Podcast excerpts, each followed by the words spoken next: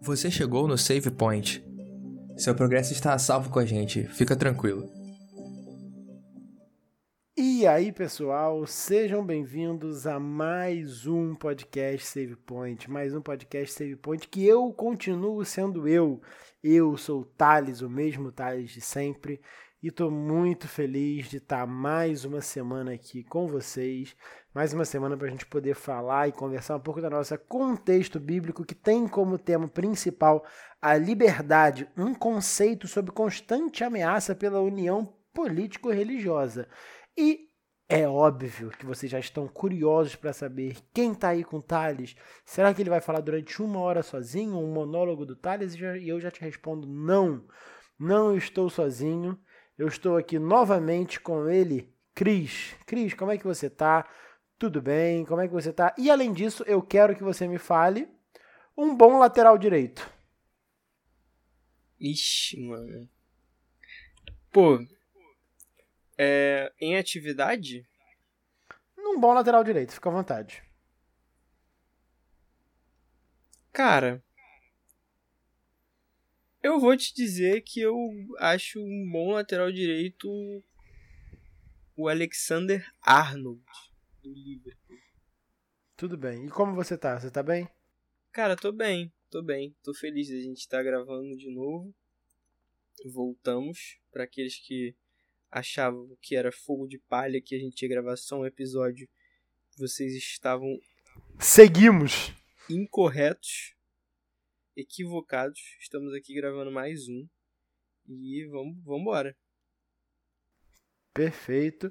E, para alegria de muitos, talvez de toda a nação brasileira, nós não estamos sozinhos. Estamos com ele, o maior historiador vivo e, quando morrer, o maior historiador morto, professor Ronald Guimarães. Como é que você está? E, além disso, me diga um último livro que você leu. E aí, pessoal, caraca, quanta, quanta honra, hein, cara. Eu vi, eu ouvi, na verdade, né, o último episódio e fiquei impressionado com tantos adjetivos. Pô, tô muito feliz, sério. Realmente tô muito feliz. Eu tava muito ansioso para gravar esse episódio. Não é, exatamente por causa do tema do episódio, mas porque fazia muito tempo que eu não gravava, né? E, e com certeza eu senti muita saudade. Então, tá de volta aqui é, é muito legal. E assim, antes a gente sempre tem um papinho, né? E, e, é muito legal bater esse papo, é muito legal estar aqui com vocês. É muito legal saber que tem uma galera que ainda continua com a gente, que ainda está ouvindo a gente, mesmo depois de tanto tempo. É, muito obrigado por vocês ainda estarem ouvindo. E o último livro que eu li. É, vale a Bíblia, não, né? Vale, se foi o último. É, o último livro que eu li foi a Bíblia, mas para não para não ser né, tão óbvio, o último livro que eu li foi este livro aqui que vocês não estão vendo, mas meus amigos estão vendo, que é O Queijo e os Vermes, de Carlos Ginsburg. Ele fala sobre um cara que ele vivia ali no final do período medieval e ele não seguia nenhuma religião. E aí a igreja católica perseguia ele e aí toda vez que ele ia pro tribunal do Santo Ofício, ele falava, não, eu acredito em Deus. E aí voltava. Nossa, tão e fácil aí, assim? É. Aí ele era perdoado. Aí depois ele começava a falar para todo mundo que Deus não existia, aí a igreja ia atrás dele de novo, enfim. Não vou dar muito spoiler não, quem quiser ler aí. O Queijo e os Vermes. É uma, uma boa crítica sobre a, a, religi a o cristianismo ali daquele período. Nada a ver, mas como você perguntou, então é isso aí. Muito obrigado, porque só toda, toda semana como é que você tá, não sei o que é chato, então vou começar a fazer perguntas aleatórias. É, mas, obviamente, a gente sempre, o convidado principal, a gente sempre diz para o Espírito Santo estar à vontade no nosso meio, que essa conversa seja guiada por ele e que também no momento que você esteja ouvindo, o Espírito Santo atue no seu coração para tudo que for falado aqui é, encontre sentido dentro do seu coração. E, como eu já comentei, a gente está falando de liberdade. Estamos hoje na lição 3 da Contexto Bíblico, que tem como título Lidando com Divergências. E aí, o clássico nosso é falar aqui da tirinha Então, eu vou pedir pro Ronald explicar o que acontece na tirinha, porque são três quadrinhos e o Ronald, por falar o dia inteiro sendo professor, ele provavelmente consegue explicar um pouquinho melhor do que eu.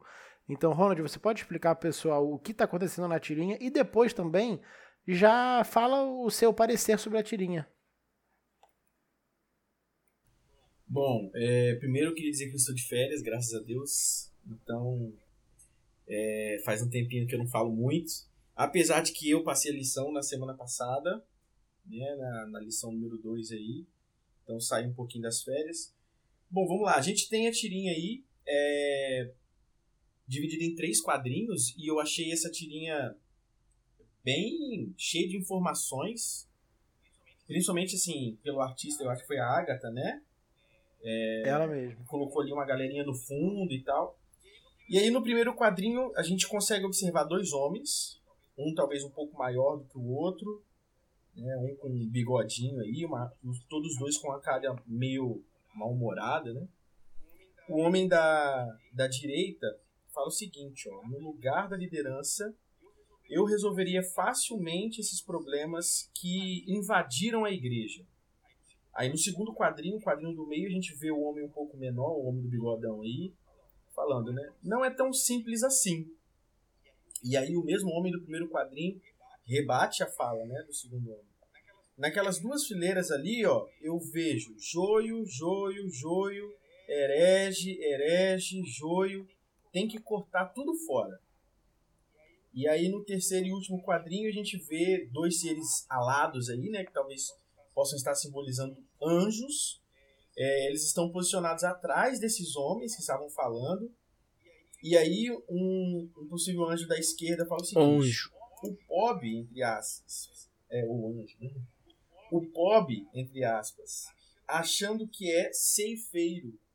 E aí o segundo anjo fala o seguinte: segundo as escrituras, ele está a, essa atribuição não é dele. E aí a gente fecha aí o quadrinho que claramente está falando sobre o julgamento aí né, do irmão. Para você que não sabe exatamente do que né, as referências aí que ele traz como joio, joio e aí os anjos falando que eles não são ceifeiros, tá tudo ligado com o nosso verso dessa semana, que se encontra lá no livro de Mateus, no capítulo 13, os versos que vão aí do verso 24 até o verso 43, onde a gente tem justamente a parábola do joio e do trigo, que eu vou resumir rapidão aqui para vocês. Né? Uma certa noite, um dono de, de uma plantação de trigos né, tava, tava ali de boa na sua casa e aí chega um inimigo e joga várias sementes de joio no meio da plantação de trigo. E aí os tempos vão passando e os funcionários começam a perceber que junto com os trigos que estão crescendo, está crescendo junto o joio, que é uma outra planta que geralmente né, né, ela acaba não envenenando, mas atrapalhando ali a colheita, né, confundindo os agricultores, né, é, impedindo o crescimento do, do, do trigo, né, enfim. E aí eles vão conversar com o dono da fazenda e falam o seguinte, olha, a gente conseguiu perceber que junto com o trigo está crescendo o joio que, que a gente tem que fazer? A gente tem que sair arrancando o joio? E aí o dono da fazenda fala o seguinte: não, não, não façam isso. Porque se vocês começarem a arrancar o joio, pode sair o trigo também. E aí a gente vai perder essa colheita. Vamos esperar os dois crescerem. E aí, quando eles tiverem um tamanho bom, que a gente consegue diferenciar o que, que é trigo e o que, que é joio, a gente arranca né, o joio e, e colhe o trigo. Né? E assim foi. E aí, essa é uma parábola que Jesus conta para algumas pessoas que estavam ali. E depois de um tempo, os, os próprios discípulos de Jesus perguntam para ele, né? Ei, Jesus, o que, que, que significa aquela história que você contou? E aí ele começa a falar, né? Que o, o joio, perdão, que o trigo são ah, os escolhidos de Jesus, né? o joio é, foi lançado pelo inimigo, pelo diabo, né? E eles estão ali justamente para poder confundir os, os, escolhidos com os perdidos. Né? Só que vai vir o dia em que os cefadores vão, vão vir, vão colher o trigo e vão cortar o joio, queimar o joio. Né? E aí ele atribui esses ceifadores aos próprios anjos. Então ele faz essa analogia aí E a gente consegue perceber essa analogia nessa tirinha, onde esse irmão da igreja aqui, que ele está muito bem vestido, sentado no banco, né, e tudo mais, está comentando que, então, esses irmãos que ele está falando, joio, joio, herege, para eles são pessoas que, teoricamente, estão perdidas. Muito obrigado, Ronald. É... Cris, tem alguma visão diferente da tirinha? Não, e, e só para acrescentar, essa. Não sei quanto quem já teve curiosidade de pesquisar, eu já pesquisei o que é o joio, né? Qual é a diferença do joio e do trigo. Eu poderia estar dizendo para vocês que eu sei, que eu conheço, porque eu sou do campo, mas eu estaria mentindo. E então eu já pesquisei e assim, cara, é, enquanto tá crescendo, tipo, o joio ele é, pô, é praticamente idêntico ao trigo. E realmente você só consegue identificar depois que cresce bem. Então, a questão não é só que, tipo, ah, você vai danificar o trigo. Não, você vai estar tá arrancando o trigo também, achando que é joio, e vai estar tá queimando, e tipo assim, então você vai estar tá perdendo uma parte da colheita do trigo também. Então, por isso que nesse momento ele fala que não, que você tem que esperar, porque em determinado momento, né, da colheita de fato, quando tiver já maduro o suficiente, você vai conseguir discernir melhor o que, que é o que. Então, por isso que eu acho que essa essa parábola, né? E aí entra essa questão que tipo, e a gente vai comentar um pouco sobre isso, né? Sobre essa questão da atribuição. Então, vou deixar um pouco mais para para depois. Show de bola. E é interessante, né, a gente perceber a questão do, do joio e do trigo, e aí bem da tirinha aqui, é quando, quando alguém decide de certa maneira, ser intolerante e por ele mesmo definir o que é o joio, o que é trigo, o que é certo e o que é errado. E a lição vem trazendo até agora aqui, todas as semanas, um contexto histórico muito claro quando isso aconteceu, no sentido é, de isso partir de cima. Então, quando o poder político, o Estado, se uniu com a religião para decidir o que é certo e errado. E hoje, por termos um historiador aqui, é, Ronald, eu queria perguntar por que, que, é importante a gente entender esse contexto histórico, e a lição traz ali, trouxe bastante do, do Império Romano, e se tem algum outro contexto, ou algum outro momento histórico é, onde fica evidente os perigos de se misturar a política e a religião. É, eu acho que, se eu não me engano, é, no, em domingo mesmo, né? Tanto no domingo quanto na segunda-feira traz um pouquinho sobre o contexto histórico, falando um pouco sobre o início da dos primeiros anos ali após a morte de Jesus, né? E os, e os anos seguintes, como que os cristãos vão se relacionar com a sociedade da época. É importante a gente lembrar que na época, desde a época de Cristo, é, a região ali da Judéia, né? Onde hoje ali é o Estado de Israel, a Palestina, a gente tem essa região sendo dominada pelos romanos, que foi um império muito imponente durante vários anos. E, e por conta disso, logo depois da morte de Jesus, essa o cristianismo como um todo, e aqui eu não, não vou citar nome de igreja porque não existia uma igreja, tanto é que a gente chama de igreja primitiva, né, que são os primeiros cristãos que vão surgir ali, ele era uma religião que era vista como algo, pelo Império Romano, visto como algo ruim ou que poderia trazer algum tipo de prejuízo ao Império Romano. E por isso, os cristãos nessa época eles eram perseguidos. Então a gente tem ali, logo no, no período ali após Paulo e tudo mais, durante o período de Paulo, depois após Paulo e tudo mais, a gente tem uma perseguição dos cristãos. Com o passar do tempo, a gente tem a, a, o cristianismo crescendo de, de, de, uma forma tão grande que a, o Império Romano ele decide não mais proibir as pessoas de serem cristãos, não mais de caçar os cristãos. E aí o cristianismo vira mais uma religião dentre várias as outras religiões que existiam ali dentro do Império Romano. Né? E por último, a gente tem a junção da igre do cristianismo com o Império Romano né, que vem ali com Constantino. E aí que começa justamente essa questão da união do poder político com o poder religioso. porque é, antes uma igreja perseguida, depois uma igreja tolerada, agora, agora ela é uma igreja oficial do Império Romano. Então a gente não tem apenas é, o, o, a política romana é, sendo algo que você precisa seguir se você está sendo dominado pelos romanos.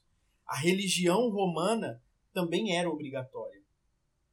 E, obviamente, né, é, apesar de, de Constantino não ser o mais inteligente dos imperadores romanos, ele sabia o básico de política, que ele poderia criar ali qualquer tipo de desconforto com pessoas que não eram cristãs.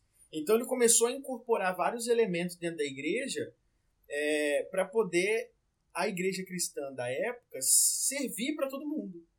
E aí depois, mais para frente, a gente vai até comentar um pouquinho sobre isso, né, sobre incorporar elementos da igreja, mas só para a gente poder entender então, tudo que o imperador romano falava né, e fazia era é, sempre com a autorização, entre muitas aspas, de Deus, já que a igreja cristã era também a igreja oficial de Roma. Então, tudo que o imperador fazia, é, as pessoas viam não apenas o imperador, a vontade do imperador, mas viam também a possibilidade de ser a vontade da igreja. Só que nem sempre aquilo que Roma fazia era correto nem sempre aquilo que Roma fazia era de acordo com os princípios cristãos, mas as pessoas acreditavam que eram porque o cristianismo havia se tornado a religião oficial de Roma. Você ia falar alguma coisa? Não, não. Então, assim, só para poder concluir, é, é importante a gente entender que essa união entre política é, e cristianismo, né, não, não digo nem religião em si, mas nesses primeiros anos, política e cristianismo, a gente precisa tomar muito cuidado com o que a gente é, que a gente acha que é o cristianismo de verdade. O cristianismo verdadeiro é da igreja primitiva, aquilo que Cristo ensinou. E então, aquilo que Roma estava ensinando como cristianismo, muitas vezes estava sendo distorcido. Por quê? Porque além do poder religioso, Roma precisava manter o poder político. Perfeito, Ronald, muito obrigado. É, o Ronald deixou bem claro aí, muito bem claro, o, o perigo de, de vocês, né, de ter um Estado no qual outorga o que é o certo e o que é o errado em relação à política, religião e a junção desses dois. É, mas quando a gente traz para uma esfera um pouco menor e mais próxima da gente, então, quando a gente ou a igreja a qual pertencemos decide outorgar o que é certo e o que é errado, a gente corre o risco, talvez, de, de sermos um pouco intolerantes. E o texto motivador, né, a parábola do, do, do, do trigo e do joio, fala um pouco desse, desse perigo de tomar algum lugar que não é nosso, enquanto ceifadores, por exemplo. É, e a gente tem muitas vezes essa ânsia de separar o joio do trigo, mas a gente nem sabe exatamente qual é o nosso papel. Então, antes da gente falar de separar, né, se deve separar o joio do trigo, a minha pergunta é: é possível a gente identificar se a gente é joio ou trigo? Se sim, como a gente faz isso? E aí, mais uma pergunta para detalhar é, é: é o nosso trabalho de fato identificar o joio e o trigo? Vou responder para dar o tempo do Ronald respirar e beber água dele depois dessa aula que ele deu.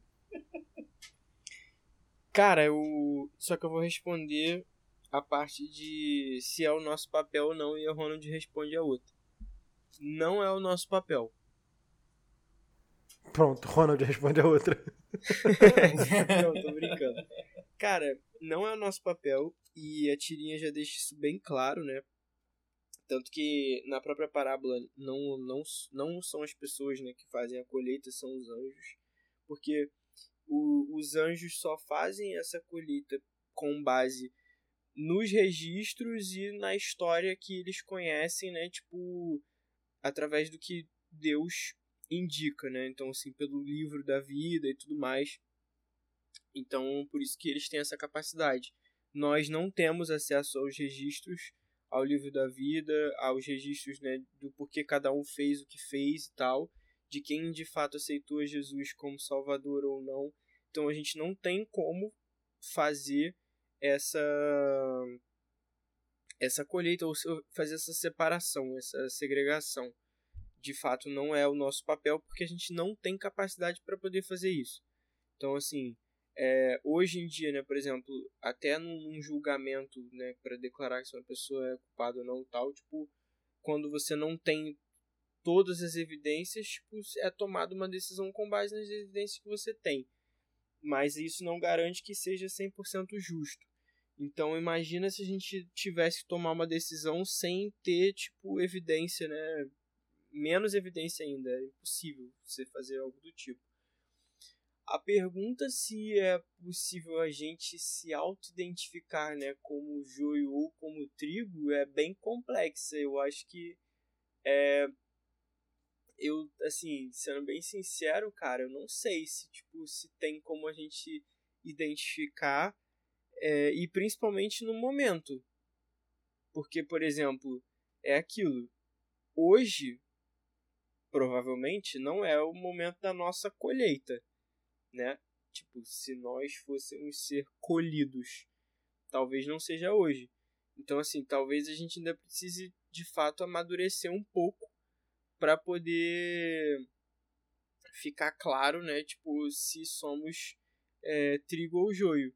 No caso, assim, para Deus, tipo, ele já sabe, né? Então, ok.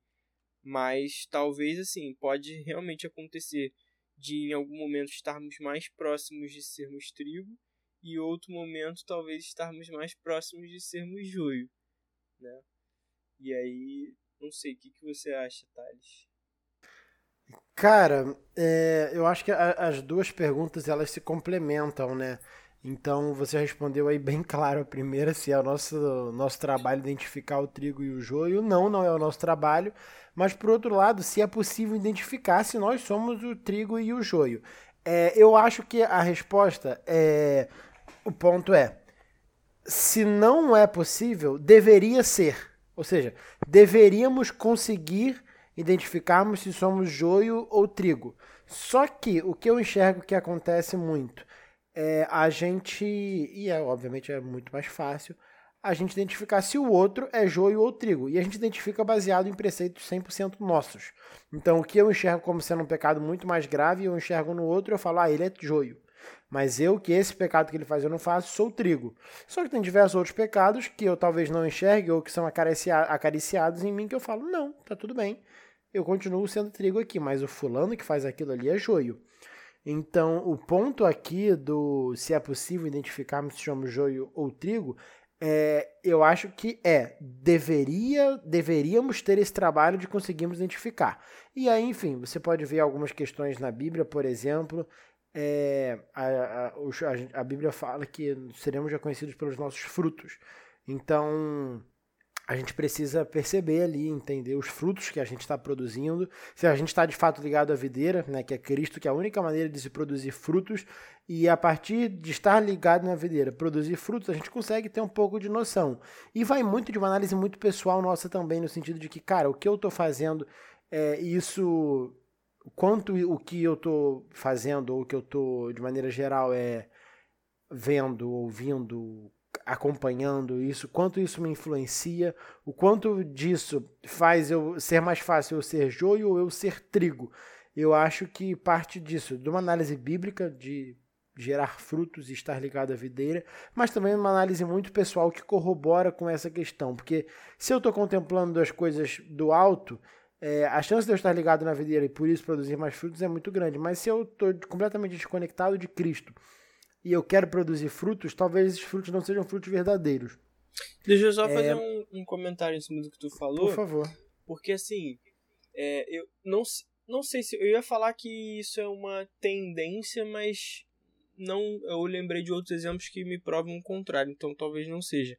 Mas assim, algumas vezes a gente é mais crítico com nós mesmos do que com os outros.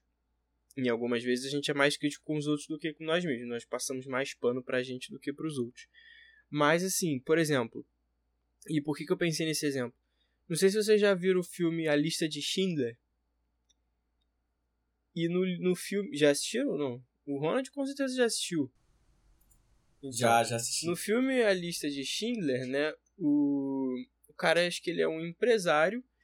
E ele salva vários judeus, centenas de judeus do, do, do Holocausto. E aí, tipo, cara, ele salvou várias pessoas e tudo mais, e chega no final do filme, ele simplesmente começa a ver algumas coisas que ele ainda tinha, assim, ele gastou pô, boa parte do, da fortuna que ele tinha, do, do negócio dele, para poder salvar os judeus. E quando chega assim no final, ele começa a pegar algumas coisas que ele tinha, tipo, sei lá, um relógio, um terno, e ele começa a falar assim, cara, pô, eu, eu deveria ter feito mais. Porque só esse relógio aqui custa tanto. Eu poderia ter vendido esse relógio e ter conseguido salvar mais não sei quantos judeus. E eu não, não fiz isso. Então, tipo assim, ele meio que, tipo, cara, ele tem essa crítica, né, com, ele mesmo de que, tipo assim, pô, ele falhou, ele não fez, assim, o que ele, tudo que ele poderia fazer porque ele deixou de tal. Só que assim, pô, você vendo o filme, você fala assim, pô, mas o cara já salvou centenas de judeus, tipo, caramba, entendeu? Então assim, eu fico pensando um pouco nisso, assim, se que as, só nós mesmos sabemos as coisas que a gente faz de errado, né? Porque às vezes uma pessoa que está de fora, ela não tem a visão, a gente pode passar uma visão de que a gente é o, o perfeito e tal, o, o santinho, digamos assim, mas só nós mesmos sabemos aquelas coisas que a gente faz de errado que ninguém sabe. Então, nesse, nesse momento, a gente consegue identificar nesse sentido, né? Mas em alguns momentos, às vezes, a gente pode ser até mais crítico, né? Tipo, de ver os frutos ou tal, não estar vendo fruto nenhum, que às vezes acontece, a gente fala assim, pô, não tô produzindo fruto nenhum e tal, e as pessoas falam assim, caramba, tipo, pô, você, né, fez muito e tudo mais. Então, assim, eu acho que ainda assim é uma parada que, que é um pouco complicada para a gente mesmo conseguir fazer essa autoanálise também. Ronald, e você? Acha que é possível a gente identificar se somos joio ou trigo? Cara, é... eu fiquei pensando o seguinte, que, pô, se depender de mim, eu sou joio. Mas ainda bem que a minha salvação não precisa né, depender de mim. E aí eu acho que mesmo sendo joio, Jesus me transforma aí em trigo, né? Me dá a oportunidade de transformar em trigo para conseguir ser salvo. Porque, é, cara, é, é, muito complexo. Esse, esse lance da gente determinar. É a mesma coisa que a gente fala assim: ah, você consegue dizer se você tá salvo ou não? Pô, eu não sei dizer. Por mim, eu tenho certeza que eu não tô salvo. Agora, em Cristo, eu tenho certeza da salvação. Então, é, é muito difícil a gente conseguir identificar a si mesmo o mais fácil é a gente identificar o outro. É muito mais fácil a gente apontar os erros dos outros, né? Porque você está assistindo o cara errando ali, né? De no camarote, né? E você tá de boas ali no seu camarote da salvação assistindo o cara errando. Mas você não, você não vê, né? Que você também errou. E eu acho que, que um ponto assim que, que me pegou muito enquanto vocês estavam comentando é que eu estava pensando o seguinte é, a gente vai entrar nesse assunto mais detalhado mais pra frente, mas um ponto que eu fico pensando é o seguinte: quando você tá ali, né, pecando, ou quando passa alguns minutos do pecado que você cometeu, cometeu, e aí você pensa, nossa, fiz besteira. Nossa, não era para eu ter feito isso, eu pequei contra Deus, aí você pede desculpa. Aquele sentimento que você tem ali de vergonha, de frustração, de arrependimento, você realmente acha que a outra pessoa que peca não sente a mesma coisa? Então, assim, quem somos nós para poder julgar, sacou? O que, que a outra pessoa tá passando, o que, que a outra pessoa. É, quais são os sentimentos da outra pessoa? Ah, não, mas aquele fulano ali faz isso, isso e isso. Tá, mas você também faz outras coisas que também são consideradas pecados você não se arrepende? Né? Eu acho que a diferença está está no arrependimento. É, e aí eu não vou entrar em muitos detalhes porque a gente vai falar isso mais pra frente. Muito bom. É... Só um detalhe aqui dentro dessa frase que o, que o Ronald falou é, é exatamente a frase de Martinho Lutero, né? que ele fala assim: quando olho para mim não vejo como me salvar, mas quando olho para Cristo não vejo como me perder. Então, tipo, pô, é bem essa essa dualidade, né? Tipo, quando a gente olha para nós mesmos pelos nossos méritos, cara, você não consegue ver como que você, né, consegue ser salvo. E eu não digo nem a frase dele de tipo, como me salvar, porque de fato ninguém pode se salvar. Mas quando eu olho para mim, uma vez eu já até tipo, não sei se eu comentei com o Thales quem foi que eu falei, cara, eu tenho tipo, eu tenho certeza de que Deus vai ser justo se tipo, se eu não for salvo. Porque, cara, eu de fato não não mereço, entendeu? Mas se eu for salvo, realmente vai ser totalmente pelos méritos e pela graça de Jesus.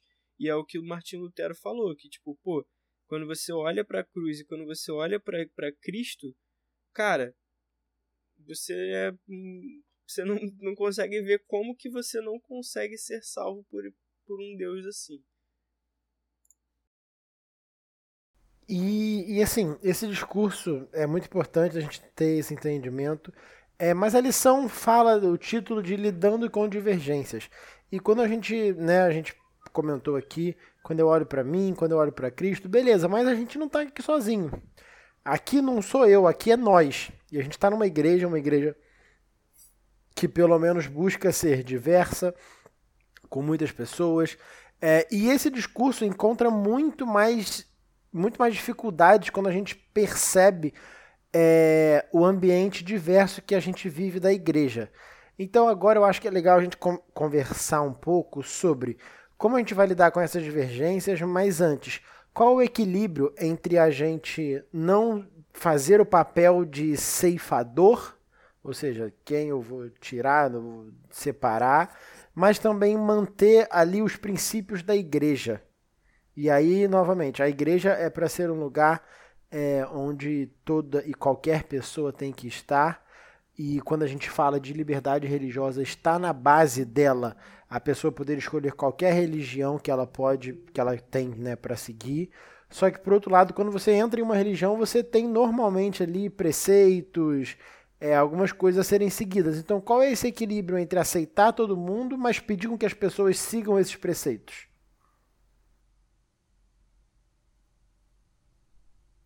É, eu acho o seguinte, que em todo, em todo local que você, que você viva socialmente, existem regras. Né? Então, por exemplo, na escola existem regras. Né? Se não houvessem regras na escola, confesso para vocês que eu não sei o que seria de mim. É, você tem, no seu, no seu condomínio, tem regras. Eu até comentei com os meninos aqui em off que eu, eu achava inclusive que era uma peculiaridade do meu condomínio que um, um certo dia eu estava no, no elevador e aí eu vi um recado da síndica no muralzinho que tem dentro do elevador pedindo para os condôminos não jogarem alimentos pela janela para alimentar os pombos. Aí eu pensei assim, mano, tem que ter um recado para dizer para a pessoa não jogar comida pela janela. Parece um negócio óbvio, mas é uma regra, não não pode fazer isso aqui no condomínio. Ainda bem que não pode. Então, assim, qualquer lugar onde você vai ter uma, uma socialização, você tem regras. E aí, na lição de terça-feira, tem dois parágrafos que eu achei pequenininhos, né, que eu achei muito interessante, que eu vou ler rapidinho para vocês, que fala o seguinte: Jesus nunca puniu sequer os piores gentios e publicanos com multas, prisão, tortura ou morte jamais usou co é, coerção de qualquer tipo para edificar e purificar sua igreja. O objetivo de cada etapa da disciplina da igreja, até mesmo a remoção do rol de membros, é sempre restauração e reconciliação. E aí isso me fez pensar numa opinião que eu já tenho formada há um tempo por ser da igreja adventista desde que eu nasci, é, que eu acho que tudo tudo você tem que conversar com a pessoa, né? Porque existem igrejas menores, existem igrejas que são localizadas talvez em zonas mais ruralizadas, existem igrejas em, né, em estados que que tem uma região urbana maior, e aí isso vai interferir na, na forma como a igreja pensa, na forma como a igreja reage a, a, a alguma situação como essa, em que você precisa, entre aspas, né, é, punir um membro, ou então notificar um membro. Né? E aí eu fico pensando o seguinte, que a gente tem que conversar com a pessoa e entender a situação daquela pessoa. E aí eu me lembro que é, na minha igreja tem uma secretária lá, né, que ela já foi secretária há muitos anos, mas eu me lembro que quando ela. Eu acho que hoje em dia não, não, não, isso não acontece mais, né, não se lê mais o membro, nome de membros retirados da igreja lá na frente, mas até um tempo atrás isso acontecia e eu me lembro que muitas vezes que ela ia lá na frente, a secretaria, para poder falar sobre a remoção de um membro, e é que a gente não está falando de transferência de membro, né? Tipo, sair de uma igreja para outra, tá falando da remoção, tipo, tirar ele da igreja, entre aspas. Ela sempre se emocionava muito. Por, e, e isso também me tocou muito, por todas as vezes que eu vi. Porque eu, eu ficava imaginando que talvez essa era a sensação que Jesus estava sentindo quando a gente remove alguém da igreja e aí eu não tô querendo dizer assim, ah, não pode remover ninguém, ah, é, né, a gente tem que aceitar todo mundo. De fato, a gente tem que aceitar todo mundo, mas a gente precisa entender, a gente precisa entender que as pessoas falham, e as pessoas que entram na nossa igreja precisam entender que a nossa igreja tem regras. Então, por isso que eu acho que tudo é resumido na conversa. Tudo é conversado. Né? Mesmo que não exista uma outra possibilidade, a não ser exclusão desse membro, Antes, esse membro precisa entender por que ele está sendo excluído. Ele precisa perceber que esse ato não é um ato de exclusão puramente, mas ele é um ato que por trás é um ato de amor. Mas ele precisa entender isso e ele só vai conseguir entender isso se isso for demonstrado para ele dessa forma. Então, para que a gente faça com que um membro entenda o objetivo de uma exclusão, a gente precisa fazer com que ele entenda qual que é o objetivo da igreja. E o objetivo da igreja não é excluir ninguém, pelo contrário. Mas a gente precisa fazer com que esse membro também entenda que o amor de Cristo é muito maior do que o nome escrito numa igreja, né, num hall de membros da igreja. Mas que se ele quiser fazer parte daquela igreja, ele precisa seguir as regras que aquela igreja acredita que é o correto. Perfeito, Ronald. E eu acho que é importante também a gente deixar claro aqui, né? É, quando algum membro é disciplinado, qual é a motivação por trás disso? E o Ronald já explicou um pouquinho aqui. A motivação, por exemplo, caso chegue numa medida muito extrema, que hoje eu enxergo como sendo muito mais raro do que era antigamente. Eu também nasci na igreja adventista. É, e hoje eu percebo isso sendo mais raro. Eu acho que justamente por ter essa visão que o Ronald comentou, que, cara, é preciso conversar, entender o contexto do, da, da, pessoa e tudo mais. É, e, e, quando a gente fala né, da, de alguma disciplina, o objetivo dela não é excluir a pessoa do convívio com aquela igreja, mas muito mais um ato é, institucional, mas que busca sempre aproximar essa pessoa novamente do, do convívio. Então, a exclusão é, institucional não pode vir seguida da exclusão social. Pelo contrário, essa pessoa tem que ser cada vez mais enturmada, a gente pode dizer assim, com a, a, a comunidade cristã ali a qual ela faz parte.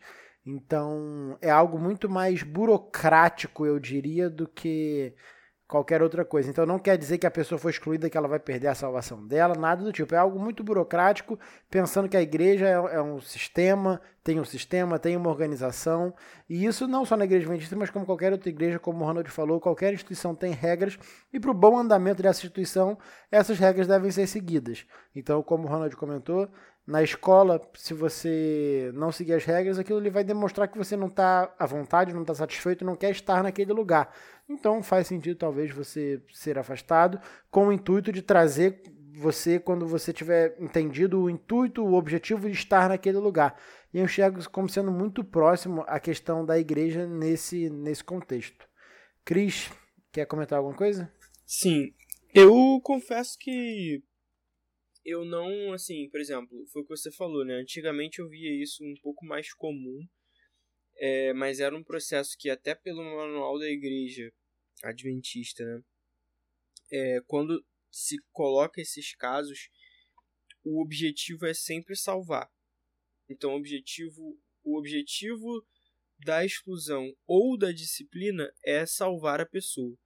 Então, entende-se que essa pessoa com o comportamento que ela está é, levando nesse, nesse momento, ela está caminhando para se perder.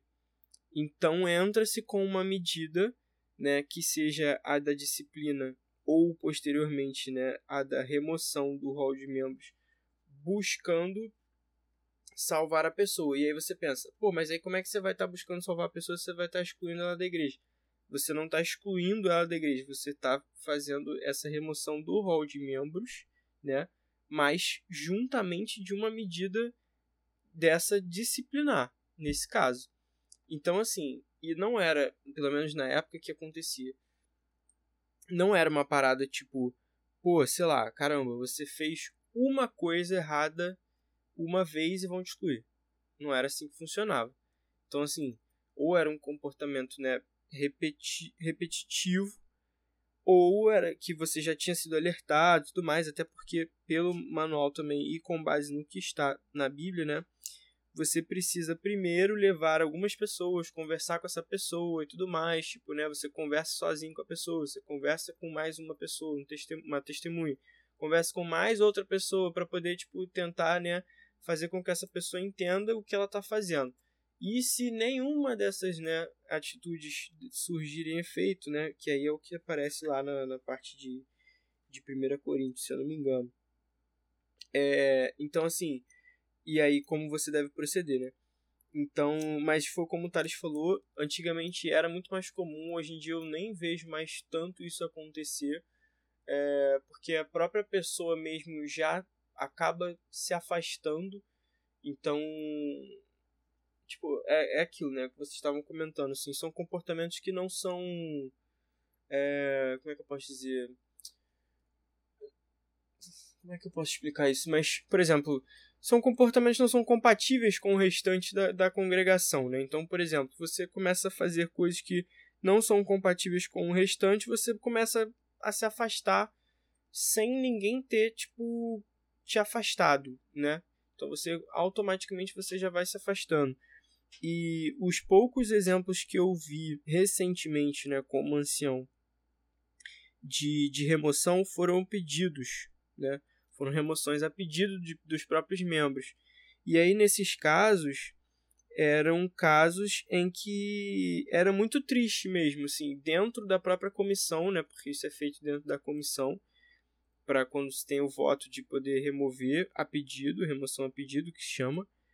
E, cara, e das vezes que eu vi isso acontecer, todos os membros da comissão, que geralmente são líderes né, da igreja, todo mundo fica com o mesmo sentimento de assim, poxa, caramba, a gente não viu ou a gente, tipo, falhou em algum momento com essa pessoa de, tipo, cara, nunca a culpa é assim, da pessoa, entendeu? A gente, no momento em que isso é falado e tal, nunca é assim, ah, pô, essa pessoa aí tá vacilando e aí a gente vai tirá-la daqui. Não. Tipo, é sempre assim, caramba, poxa, será que a gente falhou em alguma coisa com essa pessoa? Será que a gente deixou de abraçar essa pessoa em algum momento?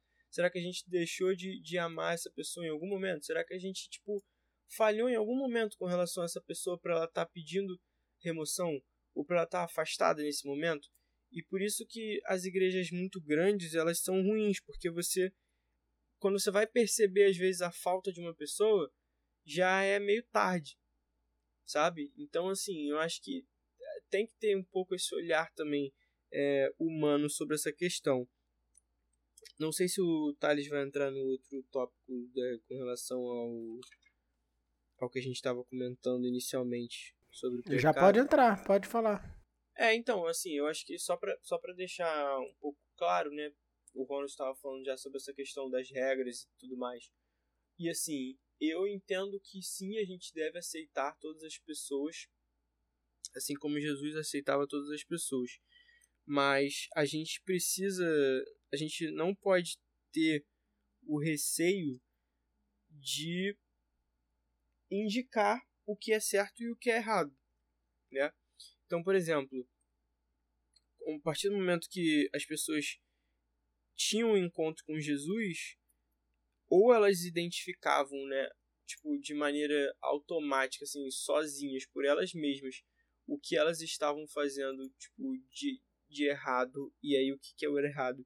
Não era compatível com Jesus, com o comportamento de Jesus, e elas decidiram abandonar essas coisas, porque elas estavam seguindo alguém que elas acreditavam ser o Messias, então elas iam abandonar aquelas coisas que não eram compatíveis com esse Messias. Da mesma forma acontece na igreja. Então, assim, se você acha que você vai entrar na igreja e a sua vida vai continuar a mesma, cara, não faz sentido nenhum. Nenhum. Zero. Não faz sentido, tá? Já de, de início. E o segundo ponto é que, assim, quando você entrar na igreja, você não vai achar pessoas perfeitas. Você não vai achar anjos incorruptíveis, sabe? Você vai achar pessoas que erram. Você vai achar pessoas que, que estão precisando de ajuda. E por isso elas estão ali. Né? Ali não é, tipo, a seleção dos melhores cristãos de, tipo, não, não é isso. Entendeu? Ali as pessoas estão ali porque elas reconhecem alguma coisa de errado nelas e que elas precisam de um salvador. Então, assim, não espere pessoas perfeitas. Claro, vão ter momentos que a gente vai se decepcionar? Sim, claro. Agora, é o ponto que eu sempre falo para as pessoas. Você precisa ter o que bem claro o que é o certo e o que é o errado. Porque você entrar numa uma igreja onde as pessoas viram para você e falam: "Pô, não, tudo que você já faz na sua vida já tá certo, você não precisa tipo deixar de fazer nada". Também não é a verdade. Então assim, ou você vai encontrar um lugar onde as pessoas falam a verdade, ou você vai encontrar um lugar onde as pessoas falam o que você quer ouvir. As duas coisas é um pouco mais complicado. É, o, o que o Chris falou que eu comentaria é que é muito comum quando a gente fala de pecado, de apontar o pecado do, do próximo. É, tem um texto que é muito usado nesses contextos e é um texto que, enfim, eu posso ler aqui. É um trecho de Ellen White que é curto, que diz assim: que a maior necessidade do mundo é a de homens, e aí homens entenda por pessoas. É, homens que não se compram nem se vendam, homens que no íntimo de seu coração sejam verdadeiros e honestos, homens que não temam chamar o pecado pelo seu nome exato, homens cuja consciência seja tão fiel ao dever como a bússola é ao polo, homens que permaneçam firmes pelo que é reto, ainda que caiam os céus. E aí a gente, eu já comentei desse texto aqui diversas vezes, eu acho que eu nunca cheguei a ler. É, mas a gente vê esse texto a pessoa fala, ah, então eu preciso apontar o pecado do meu amigo e tal. Só que a gente esquece que isso muitas vezes é, não vem não vem com, com a questão do relacionamento antes. Então a gente chega e fala, preciso apontar o pecado e tal, só que o que o Cris falou, eu não acho que é errado a gente a gente de fato às vezes chegar e falar, olha só, tenta seguir por um outro caminho e tal. É, mas o ponto é que se isso não vier do relacionamento, e aí a gente pensa que a gente vive em comunidade, que a igreja é uma comunidade, onde existe esse relacionamento. E e eu acho que por isso até que muitas vezes tem a questão das divergências, porque eu vou estar mais próximo de, de pessoas que têm pensamentos parecidos comigo e, eu tenho mais intimidade com essas pessoas e isso pode ajudar em toda essa questão de comunidade e relacionamento. Mas o, o a pergunta é: a gente tem de fato esse papel de chegar e, e chamar o pecado pelo nome, falar para a pessoa, ou isso é muito mais para nós mesmos?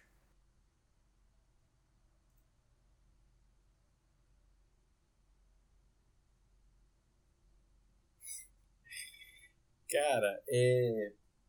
eu acho que todas essas questões que envolvem a, a parte de, de julgar, da gente encontrar a verdade, da gente encontrar. Eu acho que é muito difícil pra gente. Porque quando a gente percebe que dentro do cristianismo nós somos extremamente limitados em relação àquilo que a gente gostaria e aquilo que a gente realmente consegue fazer, é, quando a gente reconhece isso, é que, na verdade, a gente começa a entender o objetivo do cristianismo.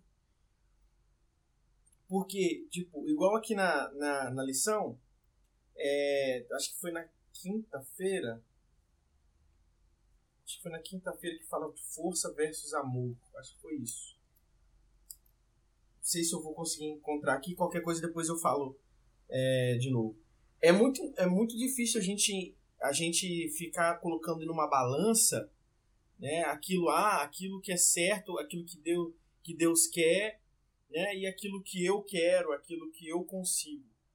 É, é muito importante a gente perceber o seguinte, que a todo momento, e eu acho que essa lição ela está sendo muito é, assertiva nisso, e espero que fique assim até a última, a última lição, que quando a gente está falando sobre liberdade, é, sempre vem aquela questão assim, tipo, então eu sou livre para fazer o que eu quiser? É, e a gente sabe muito bem que dentro do, daquilo que Deus propôs, propôs para gente, nós temos limitações, né?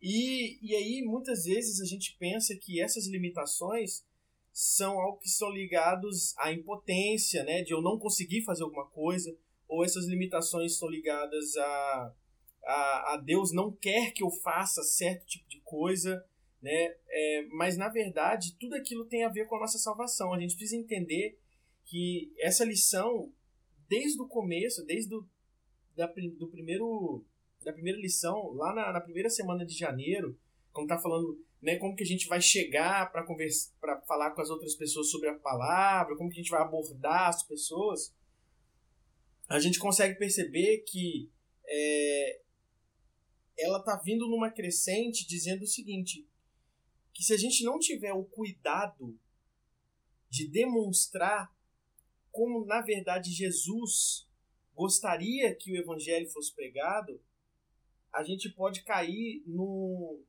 e acabar perdendo muitas pessoas. Não sei se estou conseguindo ser claro. Eu, eu, vou dar um exemplo, para talvez ficar um pouco mais claro. É, eu estou assistindo, a, tá, até comentei isso com o Thales, estou assistindo a série lá da Netflix, The Chosen. Né? Tem muita coisa ali naquela série que não está na Bíblia, obviamente, porque é uma série e aquilo ali precisa ser. precisa entreter o público, né? mas boa parte daquilo que está escrito ali, que está apresentado ali na série pra gente, algumas coisas estão embasadas, a maioria das coisas estão embasadas na Bíblia.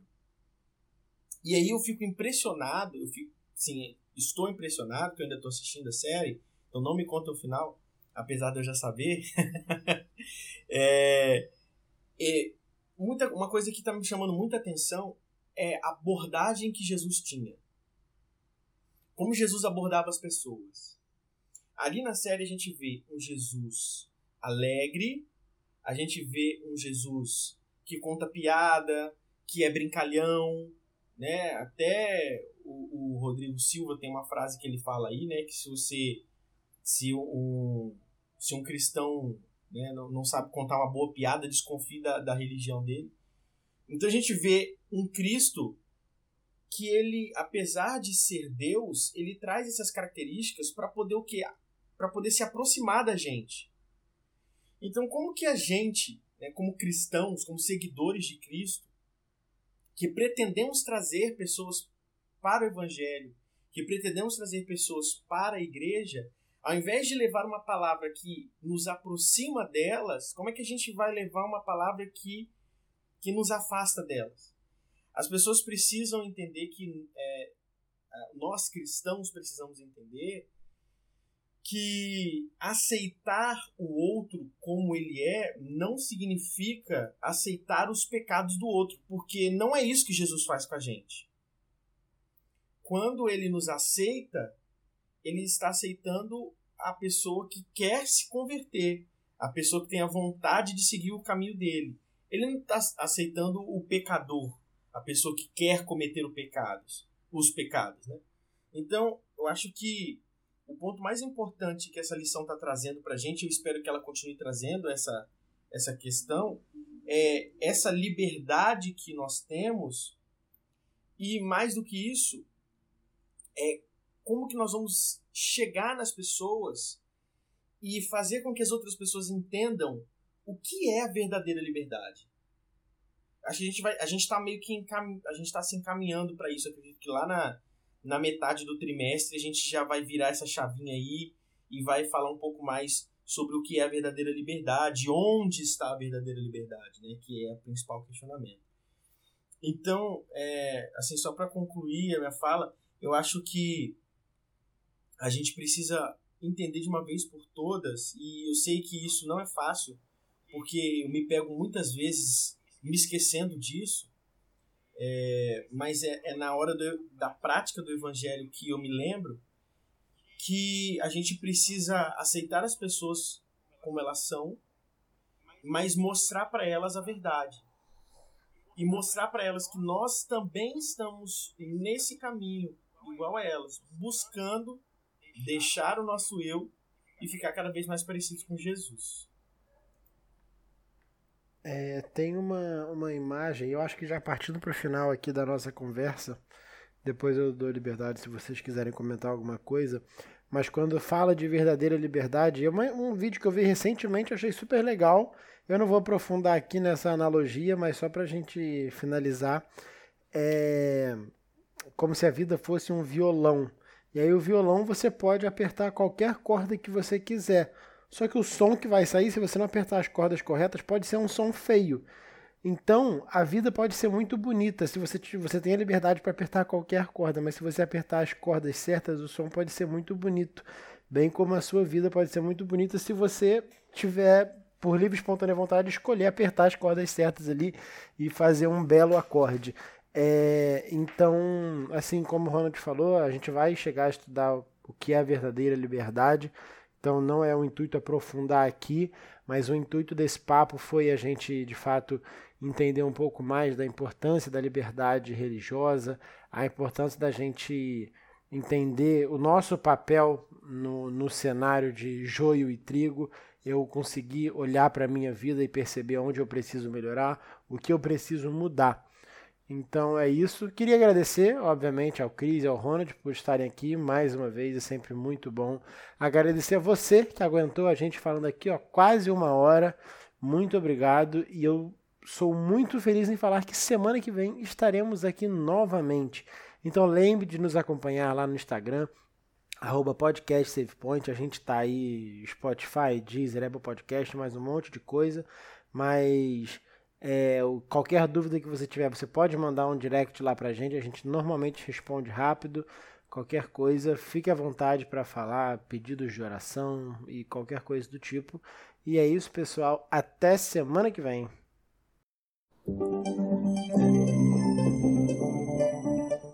Você ouviu o Save Point.